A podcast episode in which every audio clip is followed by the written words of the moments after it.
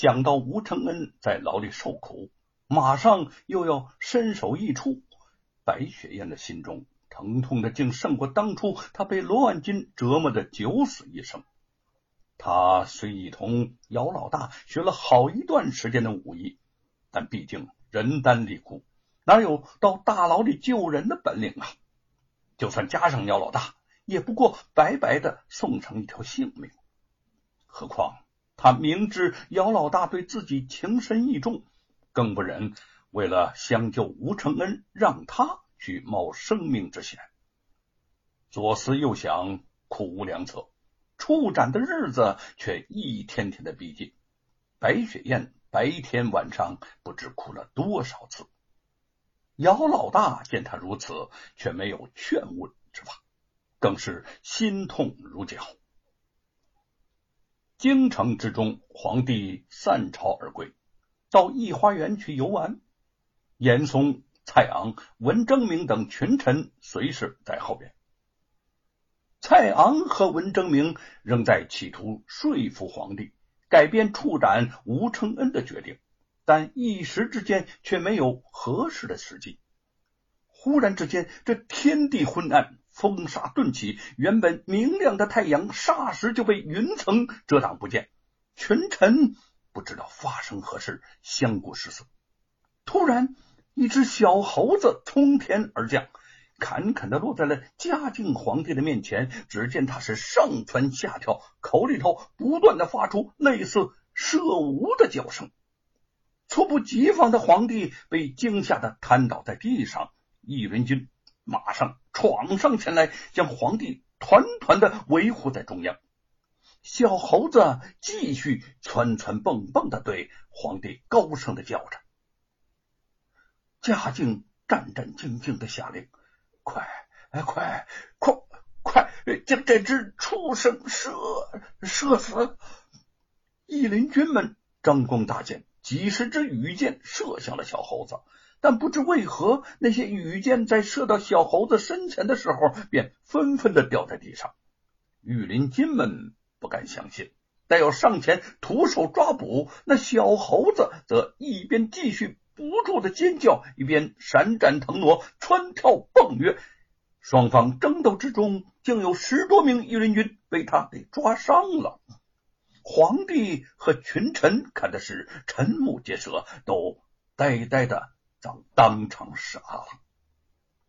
温征明开始也震惊不已，但他反应极快，马上意识到这。正是一个挽救吴承恩性命的大好时机呀！当下就跪在了皇帝的面前，奏道：“陛下，您看起来这不是一般的猴子呀，当时一只得天地之灵气、吸日月之精华的灵猴，其叫声怪异，实为不祥之兆。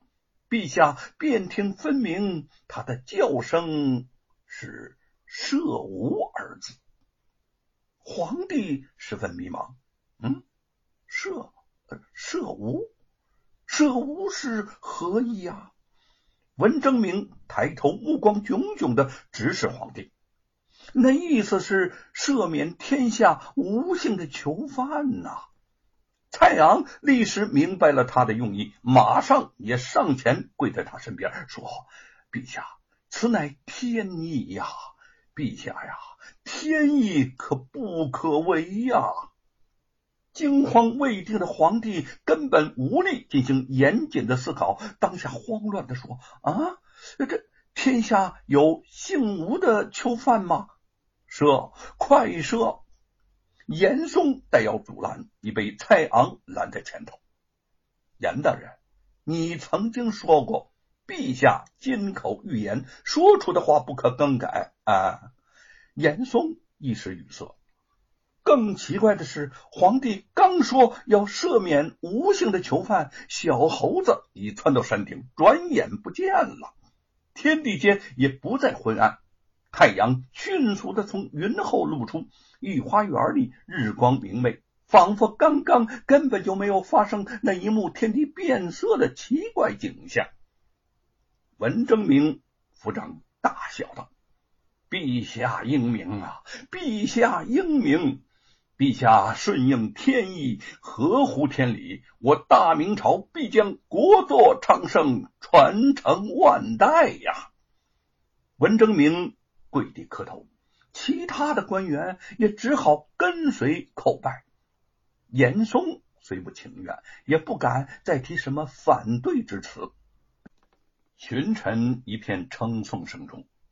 如释重负的蔡昂望着小猴子消失的方向，低声自语：“神猴啊，神猴啊！吴承恩，你命不当绝，此猴是你的救命福星啊！”处斩之日转眼要到，蔡昂担心圣旨不能及时的送到淮安府，如果吴承恩已经被斩，就会遗憾无穷。传旨之人乃是一位姓尚的太监，蔡昂暗中送上黄金五十两，请他务必火速赶往淮安。尚公公受了蔡昂重礼，果然马不停蹄，兼程前往。到得淮安府之时，正是要处斩吴承恩之日。淮安府葛木收到赦旨，知道吴承恩救命有望，一时喜不自禁。这个时候，吴承恩已被押往法场，葛木急得连忙吩咐差人备轿，只怕自己一步来迟，吴承恩就要人头落地了。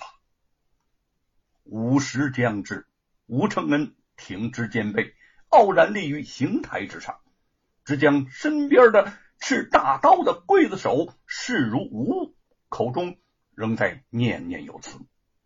钉耙铁棒逞神威，统帅阴兵战老西。牺牲独斩胸强性，遍满铜篇法力辉。美猴王大战牛魔王，痛快，痛快呀！场外围观者见此情景，无不愕然惋惜。吴家众人和沈坤父子更是神情痛苦。如果是细心的人，便可以发现玉凤的怀里抱着的两只猴子中有一只，竟是前日突然失踪了的小猴子。原来就在当天，叶云和玉凤救人无望，存下寻情之心，他们为吴承恩精心缝补了寿衣。小猴子突然从窗外闯了进来，扑进了玉凤的怀里。玉凤不知道他这些天去了何处，只知道他是来和吴承恩与自己告别的，便将他一道带往刑场，见吴承恩最后一面。在这些人中，只有罗鹏满脸兴奋之色，能够亲眼看到吴承恩的死期，对他可谓是盼望已久之事。他想对着吴承恩雪上加霜的侮辱几句。无奈吴承恩对他是瞧也不瞧，只得无趣的作罢了。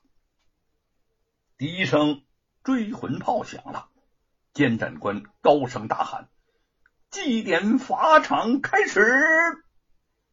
罗庞乐的是手舞足蹈，张氏、叶云、玉凤拼命的挤到吴承恩站在刑台前，三个人六只泪眼紧紧的盯着他。吴承恩看着家人，心中内疚、悲伤不已。他突然给母亲跪下了：“母亲，孩儿今后不能孝顺您了，您就当就当没有生养过我吧。”张氏哭得哽咽，伸出颤抖的手，轻轻的抚摸着吴承恩的脸庞，说：“承恩又说疯话，你就是。”娘的心头肉，娘没有想到你走的比娘还早。白发人送黑发人呐，你这样走了，娘的心让你都给撕碎了呀。